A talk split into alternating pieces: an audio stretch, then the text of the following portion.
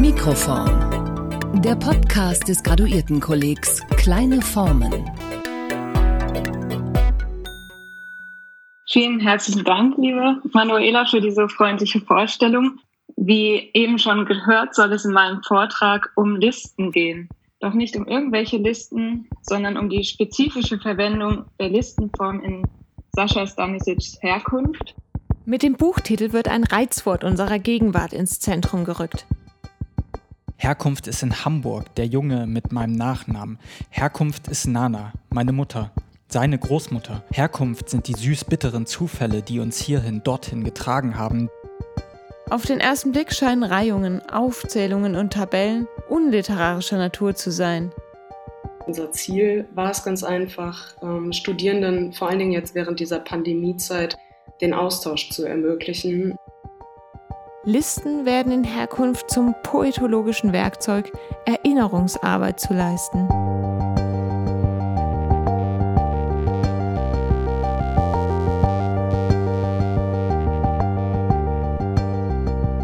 Herzlich willkommen zu einer neuen Folge Mikroform. Heute mit einem Vortrag von Katharina Richter über die kleine Form der Liste in Sascha Stanisics Roman Herkunft. Wir kennen sie alle. Listen. Einkaufslisten, Vokabellisten, Inventurlisten, Packlisten und so weiter. Listen zu schreiben ist eine Praxis, die uns überall begegnet. Zweckorientiert hilft uns das Anliegen einer Liste, die Übersicht zu bewahren, nichts zu vergessen oder überhaupt erst einen Überblick zu erhalten. Im Alltag spielt sich diese Praxis oft in der Notizen-App oder auf abgerissenen Zetteln mit schnellem Gekritzel ab. Vielleicht denkt man bei Listen aber auch an prunkvolle Stammbücher aus vergangenen Zeiten, an Ahnentafeln oder auch an bürokratische Tabellen ungeheuren Ausmaßes. Selten denken wir jedoch bei Listen an Literatur. Dabei ist die Literatur geradezu voll davon. Katharina Richter, studentische Hilfskraft am Graduiertenkolleg Kleine Formen, hat sich einem ganz bestimmten Listenkomplex gewidmet. Sie untersucht die besondere Verwendung der Listenform in Sascha Stanisics Roman Herkunft. Nun hat sie ihre ersten Ergebnisse vorgetragen. Und zwar auf der ersten digitalen internationalen germanistischen Studierendentagung, kurz DINGS, die am 24. und 25. April 2021 stattfand. Wir wünschen viel Freude beim Hören.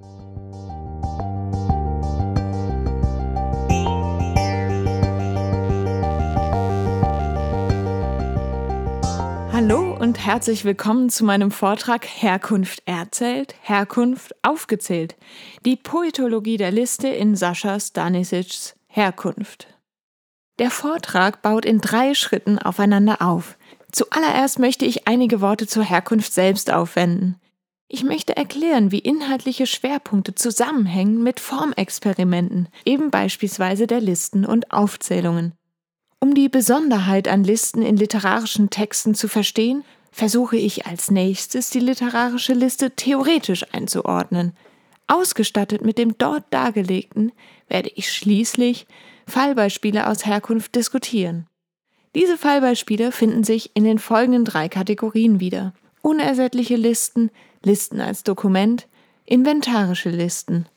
Doch dazu später mehr. Natürlich kann ich nicht alle listenhaften Phänomene aus Herkunft hier besprechen und somit keine vollständige Typologie aufstellen. Kommen wir zum ersten Teil, zu Herkunft selbst. Herkunft ist ein autofiktionales, im wahrsten Sinne des Wortes grenzüberschreitendes Buchprojekt, das jede klare Gattungszuordnung verweigert. Wir haben es nach Jeanette mit einem autodiegetischen Erzähler zu tun, der sich, wie der Autor selbst, Sascha Stanisic nennt. Da ich aus dem Text heraus argumentieren werde, möchte ich darauf hinweisen, dass ich in der Folge mit Stanisic stets die Figur, also den Protagonisten und autodiegetischen Erzähler meine und nicht den Autor.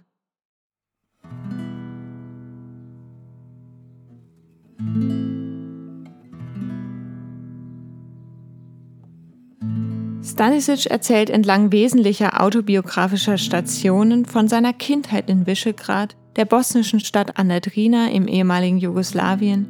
Er erzählt vom Ausbruch des Jugoslawienkrieges und der anschließenden Flucht nach Deutschland. Er erzählt vom Ankommen in Heidelberg, seiner Jugend und späteren Studienzeit dort am Neckar. Und auch sein gegenwärtiges Leben in Hamburg spielt eine Rolle.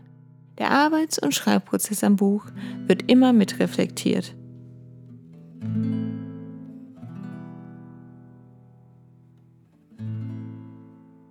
Mit dem Buchtitel wird ein Reizwort unserer Gegenwart ins Zentrum gerückt. Doch bei einem Leben wie dem Stanisitschen, das von Brüchen gekennzeichnet ist, wird schnell klar, was Herkunft alles nicht sein kann.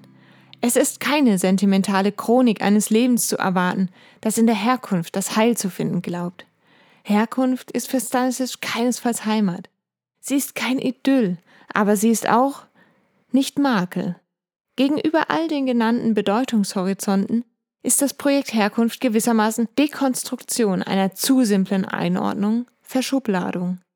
Gleichzeitig muss klargestellt werden, auch wenn sich Stanisic am Begriff Herkunft abarbeitet, heißt das lange nicht, dass Herkunft Stanisic nichts bedeute. In jedem Fall ist Herkunft für Stanisic nicht einfach, kann nicht im Singular stehen bleiben. Herkunft ist die Vielzahl der Geschichten, der Anekdoten, Bilder.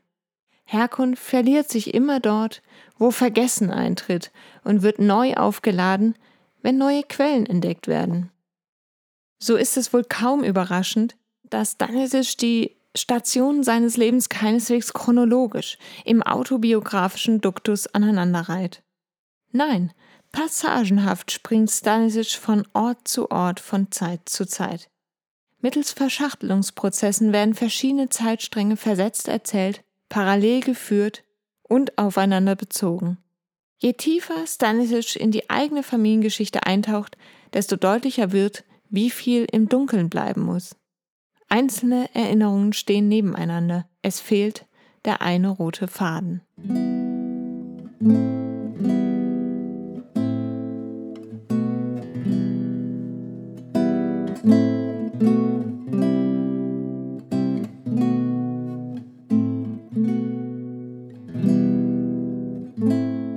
Letzten Jahren wurde Stanisic intensiv aus der interkulturellen Perspektive erforscht. Dabei ist nicht selten der Blick auf die experimentierfreudige und innovative Werkästhetik ein wenig ins Hintertreffen geraten. Mich interessiert deshalb, inwiefern inhaltliche Gravitationszentren um Begriffe wie Herkunft, Transkulturalität, Multilingualität, Ideologiekritik mit poetologischen Strategien in Stanisics Herkunft korrespondieren. Und genau an dieser Stelle kommen die Listen ins Spiel. Denn das Erzähler-Ich nutzt Listen und Aufzählungen als narrative und formtechnische Strategie, um den disparaten Eindrücken Herr zu werden. Listen werden in Herkunft zum poetologischen Werkzeug, Erinnerungsarbeit zu leisten. Ich bin der festen Überzeugung, dass die verschiedenen Verwendungen der Listenform in Herkunft uns viel über die Arbeit am Konzept Herkunft selbst verrät.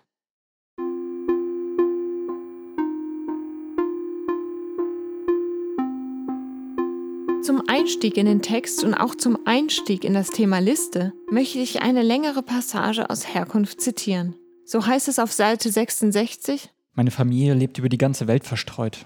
Wir sind mit Jugoslawien auseinandergebrochen und haben uns nicht mehr zusammensetzen können. Was ich über Herkunft erzählen möchte, hat auch zu tun mit dieser Disparatheit, die über Jahre mitbestimmt hat, wo ich bin. So gut wie niemals dort, wo Familie ist. Und weiter heißt es im Folgenden in einer leicht gekürzten Fassung. Herkunft ist meine Großmutter. Und auch das Mädchen auf der Straße, das nur Großmutter sieht, ist Herkunft.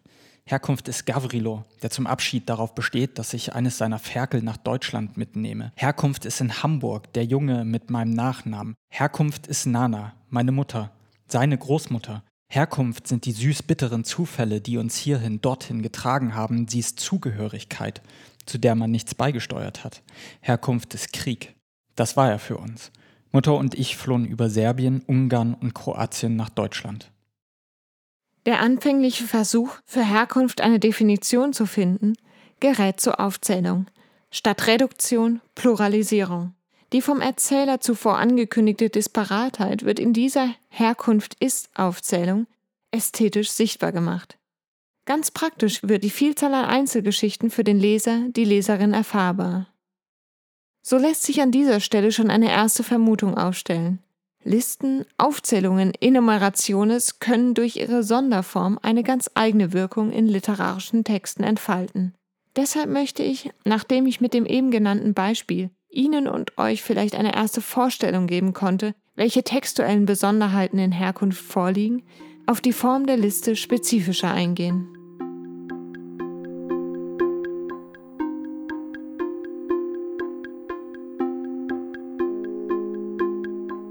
Kommen wir zu Teil 2, der theoretischen Einordnung literarischer Listen. Als Alltagspraxis ist die, ist Anfertigung, die einer Anfertigung einer Liste jedem Einzelnen von uns vertraut. Und dennoch, oder gerade deshalb, irritiert sie in literarischen Texten. Sie ist eine Form aus der Bürokratie und Verwaltung. Auf den ersten Blick scheinen Reihungen, Aufzählungen und Tabellen unliterarischer Natur zu sein. Die Liste ist keine narrative Form. Mit ihr wird nicht erzählt, sondern aufgezählt. Und doch sind Listen in der Literatur so alt wie die Literatur selbst. Listen funktionieren nur in der Literatur vollkommen anders als in unserem alltäglichen Gebrauch. In der Forschung zu literarischen Listen hat sich durchgesetzt, Liste als wertneutralen Oberbegriff zu verwenden, unter dem sich auch speziellere Formen wie Aufzählung, Reihung und Tabelle versammeln. Ich beziehe mich hier ausdrücklich auf Eva von Konzen. Auf die Frage, was eine Liste denn überhaupt ist, wird meist auf Robert Belknaps Definition verwiesen. As its most simple, a list is a framework that holds separate and disparate items together. More specifically, it's a formally organized block information that is composed of a set of members. It's a plastic, flexible structure in which an array of constituent units cohere with specific relations generated by specific forces of attraction. Generally, such structures may be built to appear random, or they may be organized by some overt principle. In der genannten Definition fallen sogleich mehrere Schlüsselwörter ins Auge. Da ist von Struktur, Organisation, Relation, Information, Form und Disparität die Rede. Listen weisen einen hohen Grad an Abstraktion auf. Die einzelnen Elemente werden aus ihrem natürlichen Umfeld dekontextualisiert und künstlich unter spezifischen Rubriken neu sortiert und organisiert.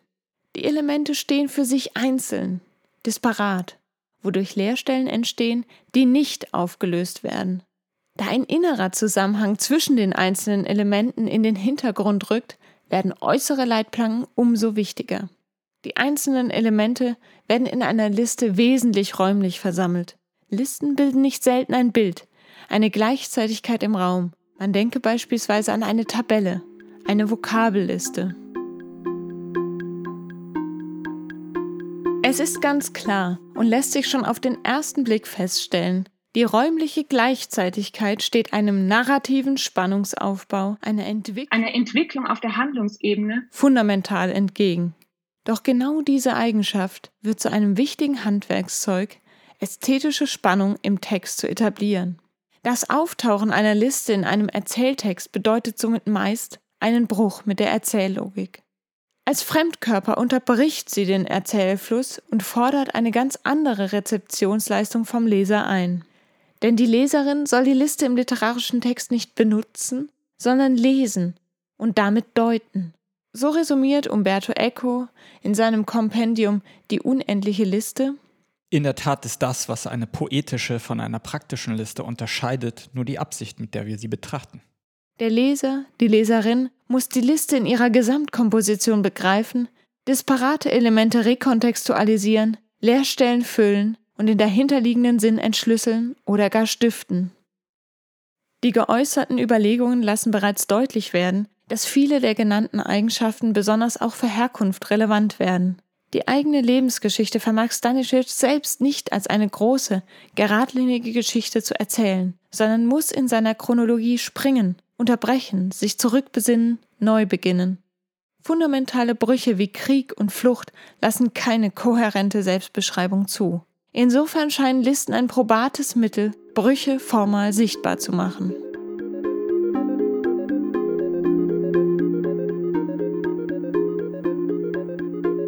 Die ersten Fallbeispiele habe ich angelehnt an Echo unersättliche Listen genannt. Es wird sich im Verlauf auflösen, warum. Jetzt möchte ich noch einmal zum ersten Textbeispiel zurückkommen, das ich vorgestellt habe. Herkunft ist. Herkunft ist meine Großmutter und auch das Mädchen auf der Straße, das nur Großmutter sieht, ist Herkunft. Herkunft ist Gavrilo. Und so weiter. Schon hier wird die Wirkmacht einer Aufzählung deutlich. Herkunft ist kehrt anaphorisch wieder.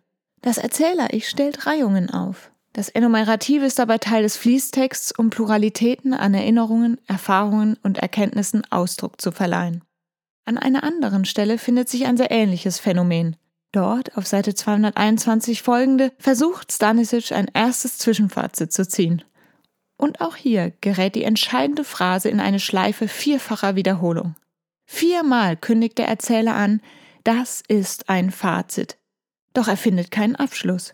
Die Unfähigkeit des Anhaltens wird hier genauso offenkundig wie schon in der Aufzählung Herkunft ist. Wie ein hungriger Raubvogel umkreist der Erzähler bestimmte Motive. Nur statt zuzupacken, erspäht er immer neue Beute, schweift ab und treibt wieder und wieder ins Offene. Was somit nicht gelingt, ist das Setzen von absoluten Punkten. Das eigentliche Ziel kann nicht umgesetzt werden. Statt einer Verknappung, einer Konzentration verschiedener Erinnerungen wird selbst im Fazit erneut Punkt für Punkt aneinandergereiht. Das ist ein Fazit, in dem ich die Disparatheit meiner Erfahrungen zusammenfassen will, heißt es. Die Disparatheit wird nur keineswegs zusammengefasst, sondern im Gegenteil erneut mimetisch ausgestellt. Das Programmatische, das ist ein Fazit, kann nicht eingehalten werden, sondern führt in eine Dauerschleife. Umberto Eco nennt diese Form des Aufzählens die Unersättlichkeit der Liste. Jenes rhetorische Stilmittel stimuliere ein rauschhaftes Verlangen nach mehr. Genau diese Unersättlichkeit ist es, die Stanisic im gesamten Projekt Herkunft antreibt. Das Motto noch eine Geschichte spiegelt sich direkt in den Listen wider. Denn jeder einzelne Punkt einer Liste ist eine Geschichte oder kann Anstoß geben, eine weitere zu erzählen. Die Entgrenzung, das Unersättliche, wird in den Listen poetologisch zur Anschauung gebracht.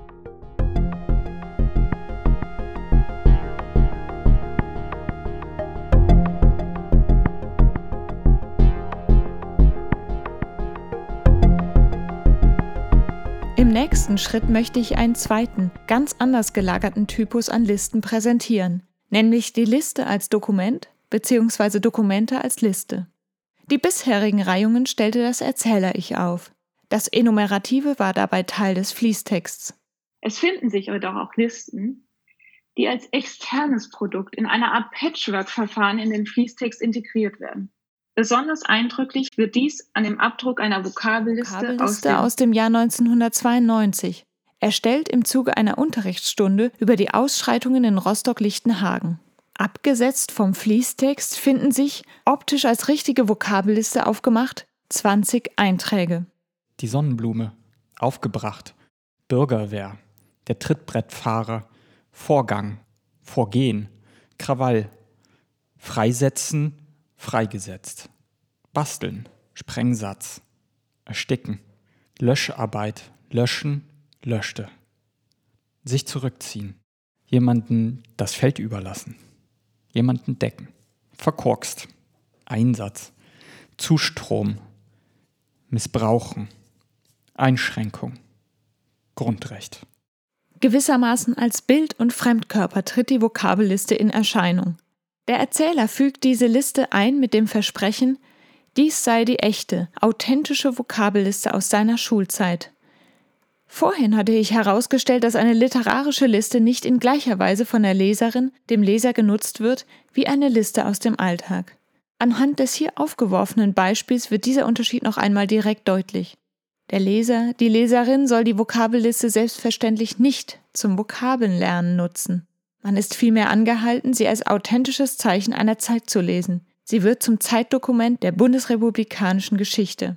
Der Erzähler nutzt den Realitätseffekt der Liste als alltagspraktische Form aus, um das autofiktionale Spiel zu befeuern.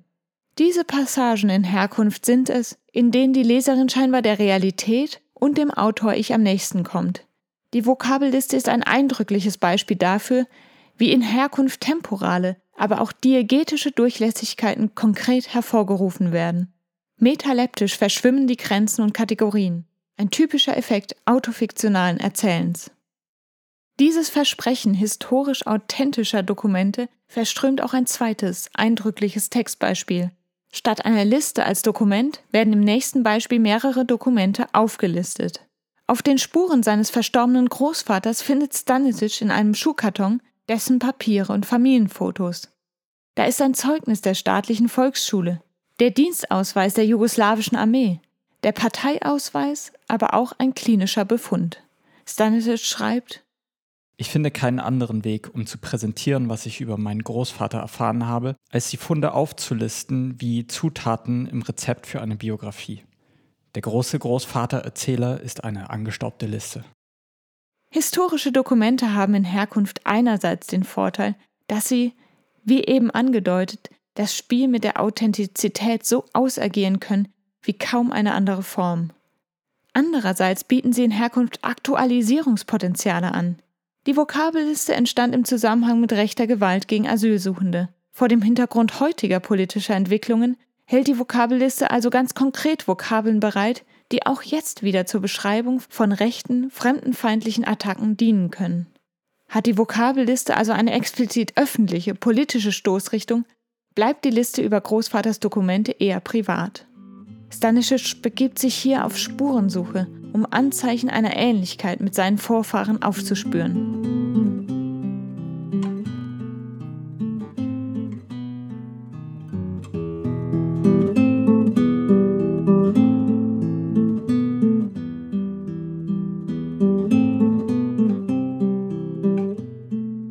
Als dritten Komplex möchte ich nun die ökonomische Stoßrichtung der Liste untersuchen, die inventarische Funktion soll und haben.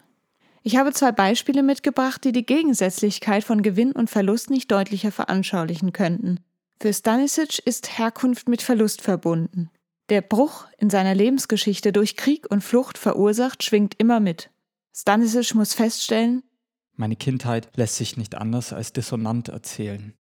Die Inventur als spezielle Form der Liste wird zum Werkzeug, dieser Dissonanz Ausdruck zu verleihen. Gleich zu Beginn in Herkunft auf Seite 11 wird ein komplexes Verfahren eingeleitet. Stanisic stellt zwei Listen auf, die dicht aufeinander folgen. Beide Listen beginnen mit der gleichen Ankündigung. Hier ist eine Reihe von Dingen, die ich hatte. Der Clou ist, dass in beiden Reihen ähnliche Motive vorkommen, jedoch eine Minimalverschiebung zu beobachten ist.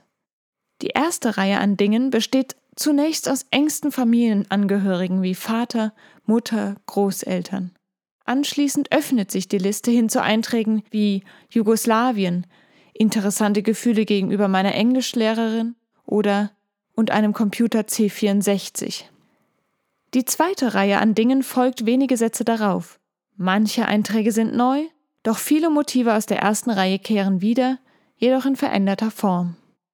Aus den Familienangehörigen der ersten Liste wird in der zweiten Liste eine Kindheit in einer kleinen Stadt an der Drina aus Jugoslawien wird ein undenkbarer Krieg.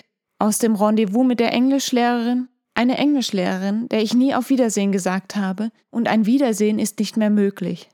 Und aus Roter Stern Belgrad wird eine unwahrscheinliche Reise mit meinem Vater zum unwahrscheinlichen Spiel einer unwahrscheinlichen Mannschaft.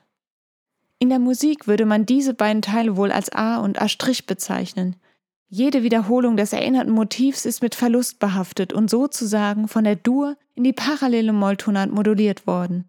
Die Minimalverschiebung, die zwischen beiden Listen liegt, ist der undenkbare Krieg. Beide Listen spiegeln sich, reflektieren sich und flankieren die Leerstelle. Die Großeltern sind gestorben, das Geburtsland existiert nicht mehr. Über allem liegt der ungewollte Abschied, der ungewollte Bruch mit der Kindheit. Durch die Verbindung beider Listen, die nur die Leserin in ihrer Lektüre vollziehen kann, wird der Vergleich eines Vorher-Nachhers möglich und der Verlust sichtbar.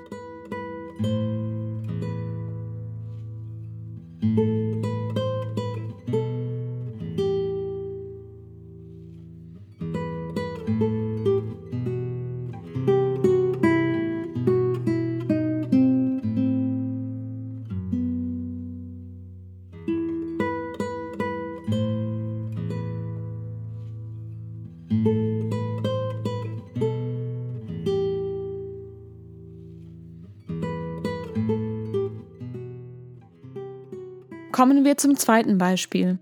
Ich hatte angekündigt, dass nicht nur Verluste inventarisch aufgearbeitet werden, Auch die Habenseite spielt eine Rolle. Doch wie soll es auch anders sein? Nicht bei Stanisic selbst, sondern bei seiner Großmutter Christina. Diese lebt noch in Visegrad und gemeinsam besuchten sie 2009 Oskoruscha, das Heimatdorf seines Großvaters. Dieses Dorf in den Bergen ist vom Aussterben bedroht. Die Jungen sind weggezogen und die Alten leben dort noch vereinzelt und abgeschieden von der Welt. Stanisic besucht mit Christina den Friedhof, auf dem die Ahnen begraben liegen. Begleitet werden sie von Gavrilo, einem Verwandten und Freund von Christina. Während Stanisic die Umgebung betrachtet, tauschen sich Christina und Gavrilo aus.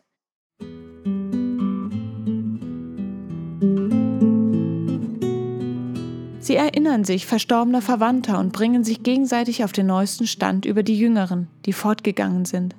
Stanisic bezeichnet diesen Austausch treffend als Inventur.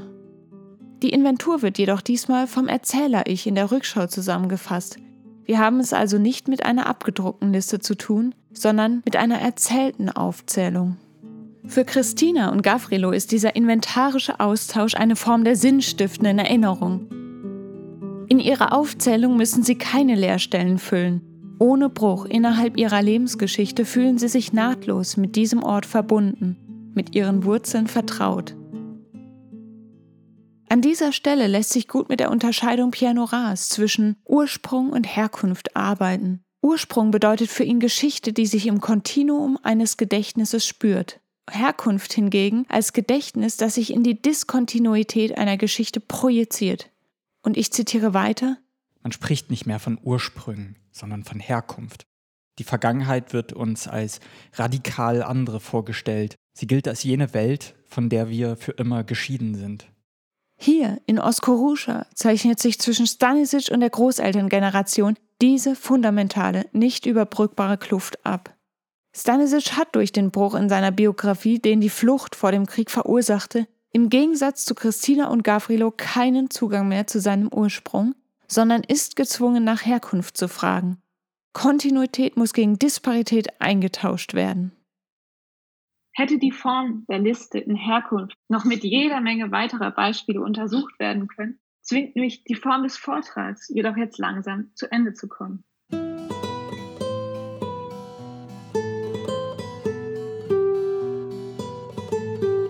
In meinem Vortrag habe ich drei Schwerpunkte gesetzt. Zuerst sahen wir Aufzählungen, die mimetisch abschweifende Gedankenbewegungen illustrieren. Bei Herkunft ist, und das ist ein Fazit, zeigt sich die Form der Liste in ihrer Unersättlichkeit. Jede Abschließbarkeit wird darin ad absurdum geführt. Es manifestiert sich ein Modus des und dann. Noch eine Geschichte, noch eine Geschichte. Die Idee einer Definition, eines Fazits kann nicht eingelöst werden. Doch die Pluralität und Vielfalt des Projekts Herkunft wird eindrücklich vorgestellt. Eine Ästhetik der Fortsetzung. Ganz anders gelagert zeigte sich die Liste als Dokument. Die Einbettung der Vokabelliste als scheinbar historisch authentisches Zeugnis ebenso wie die Auflistung der großväterlichen Dokumente offenbaren Realitätseffekte, die das autofiktionale Schreibprojekt wirkmächtig unterstützen. Gerade als Einfraform, die jede Leserin, jeder Leser aus dem Alltag kennt, wird die Liste zum scheinbaren Authentizitätsmarker.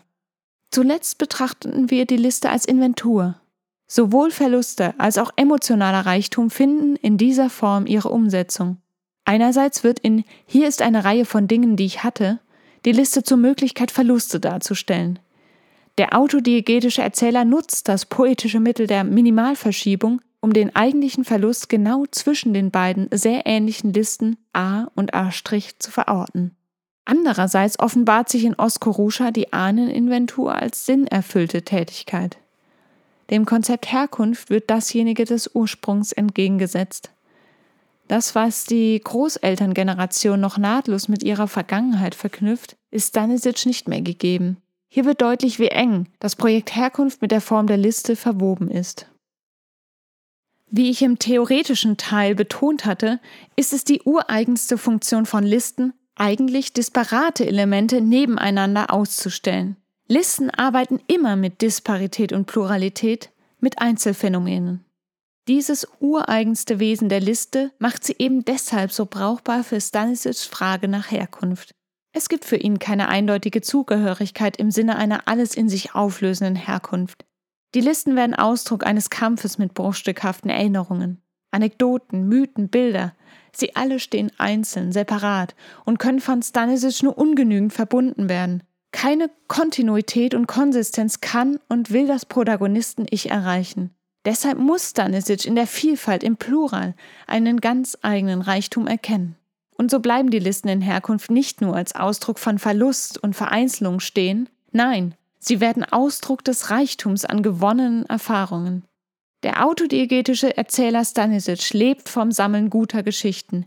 Die Liste wird zu einer Ausdrucksform Vielfalt und Ergebnisoffenheit darzustellen. Das Vorwärtsdrängen, ihre Unersättlichkeit erzeugt die Rhythmik des Stanisicschen Verlangen nach Fortsetzung.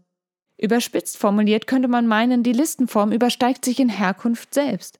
Denn das ganze Buch ist in seiner Verschachtelung einzelner narrativer Schlaglichter beinahe selbst eine Aneinanderreihung vieler, vieler Geschichten. Vielen herzlichen Dank für Ihre und eure Aufmerksamkeit.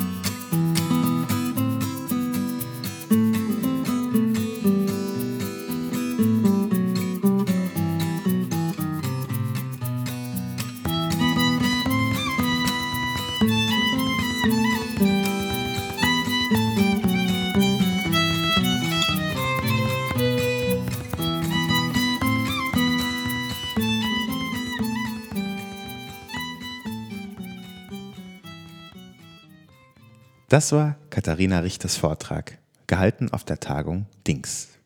Die Idee für diese Tagung entstand aus einem Gespräch von Studierenden auf Twitter.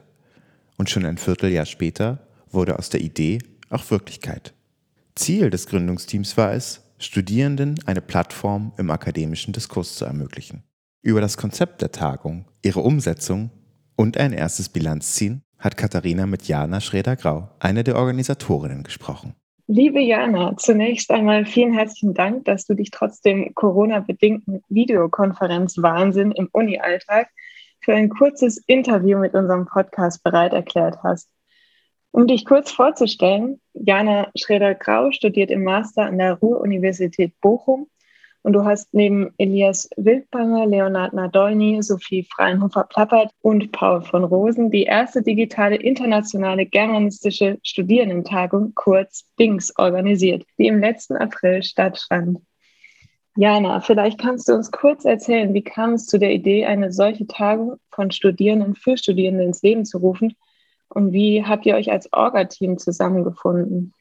Ja, das lief eigentlich alles äh, sehr spontan über Twitter. Im Januar gab es einen kurzen Tweet vom Elias, der dazu aufgerufen hat, äh, sich bei ihm zu melden, wenn man Bock hat auf eine studentische Tagung. Dabei ging es erstmal eigentlich nur um Vorträge, aber ähm, viele haben sich dann erstens mit Vorträgen und zweitens auch schon für die Organisation gemeldet und ja, innerhalb von drei Monaten mal kurz eine studentische Tagung auf die Beine gestellt. Sehr beeindruckend. Und ähm, habt, ihr habt immer deutlich gemacht, glaube ich, auch während der Tagung, dass ähm, ihr ganz bewusst im komplexen Wissenschaftsbetrieb einerseits auch mit Niedrigschwelligkeit begegnen wollt und eben auch andererseits Studis eine Plattform zur Partizipation anbietet. Ähm, vielleicht kannst du noch einmal eure Idee dahinter ein bisschen erläutern? Uh, unsere primäre Idee bzw. unser Ziel war es ganz einfach, ähm, Studierenden vor allen Dingen jetzt während dieser Pandemiezeit den Austausch zu ermöglichen, der durch diese ganze Digitalität mehr oder minder abhanden gekommen ist. Ähm, Im letzten Jahr gab es, glaube ich, relativ wenige Tagungen insgesamt ähm, und studentische Tagungen gab es meiner Meinung nach oder meines Wissens nach gar nicht sodass wir uns überlegt haben, ähm, dass es dafür auch eine Plattform geben sollte. Es sollte halt von Studierenden für Studierende sein. Klar waren auch Promotionsstudierende nicht ausgeschlossen. Wir hatten, glaube ich, auch einige Dozierende im Publikum. Also es war durchaus bunt gemischt, aber der Sinn war eben, die studentische Forschung sichtbar und hörbar zu machen. Und eben auch den Einstieg auch zu erleichtern. Davon habe ich natürlich auch sehr profitiert. Und ist es eben auch so gekommen, wie ihr es euch erhofft habt, oder? Ja, das es auf jeden Fall. Wir hatten äh, einen viel höheren Anklang, als wir uns je erträumt hatten. Wir hatten viel mehr Einsendungen als äh, Slots am Ende zur Verfügung. Also es waren so viele Anmeldungen zunächst für die Tagung. Damit haben wir im Leben nicht gerechnet. Wir haben gedacht, vielleicht kommen so zehn Leute, die sich das dann neben den Teilnehmenden noch anhören wollen. Aber ich glaube, am Ende hatten wir 40 Anmeldungen und das ist für eine erste und dann noch für eine studentische digitale Tagung natürlich ähm, weit übers Ziel hinaus hat ja im Prinzip auch die digitale Form für den breiten Austausch ähm, direkt auch Anschubhilfe geleistet. Insofern konnte ja wahrscheinlich ausnahmsweise mal unter Corona-Bedingungen etwas sehr Produktives, ähm, Positives wiederum entstehen. Ja, ich glaube, jeder ist den ähm, digitalen sozialen Kontakt inzwischen leid, mehr oder weniger. Und äh, neben den Uni-Veranstaltungen muss dann nicht noch zusätzlich Zoom sein. Aber ich hatte den Eindruck, dass besonders an diesem Wochenende ähm, die Digitalität gerne in Kauf genommen wurde, dafür, dass man dann eben dieser Tagung beiwohnen konnte. Vor allen Dingen hatte es natürlich auch den Vorteil, dass wir aus, ich glaube, fünf oder sechs verschiedenen Ländern zusammenkommen konnten, ohne dass äh, die Reisezeit ja. oder die Reisekosten eine Rolle gespielt haben. Und habe ich es richtig im Kopf, dass ihr jetzt auch sogar eine zweite Auflage der Tagung schon nächstes Jahr anvisieren wollt?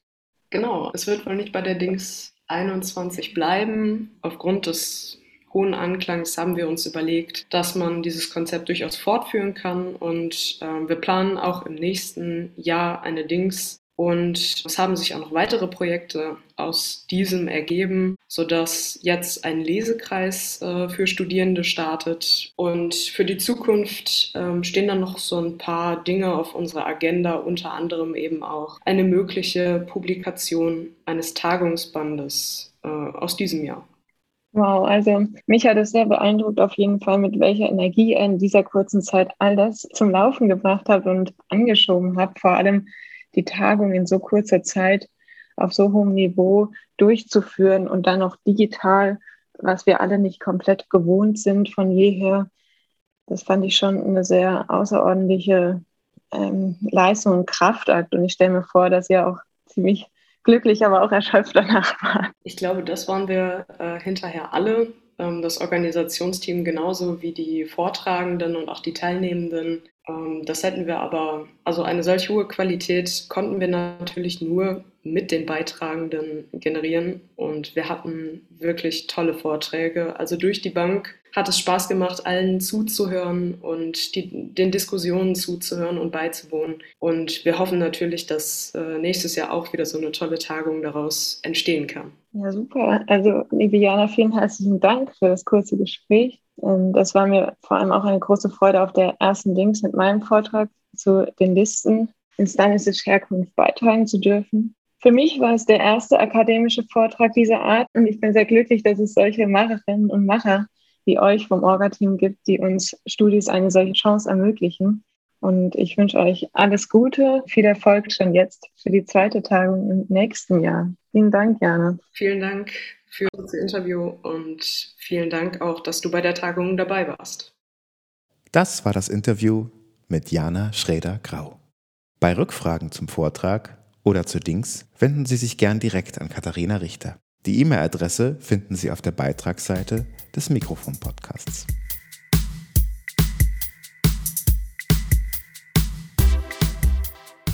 Das traditionelle Lied mit Gitarre und Geige ist eines der bosnischen Seftalinka mit dem Titel Emina. An der Gitarre hörten Sie Markus Schneeb, der auch das Arrangement gestaltete. An der Geige war Katharina Richter im Einsatz. Die Elektro-Tracks stammen aus dem Free Music Archive. Interpreten sind BioUnit, Serge Quadrado, Xylo Siko. Die Zitate sprach Johannes Spengler ein. Die Jingles zu diesem Podcast komponierte Michael Höldke. Katrin Bonhoff lieh uns dafür ihre Stimme. Bei weiteren Ideen, Anmerkungen, Rückfragen schreiben Sie gerne eine Mail an mikroform-podcast.idl.hu-berlin.de. Mein Name ist Felix Lindner und ich würde mich freuen, wenn Sie unseren Podcast abonnieren oder bei iTunes bewerten würden. Das war's und bis zum nächsten Mal. Mikroform. Der Podcast des Graduiertenkollegs. Literatur und Wissensgeschichte kleiner Formen.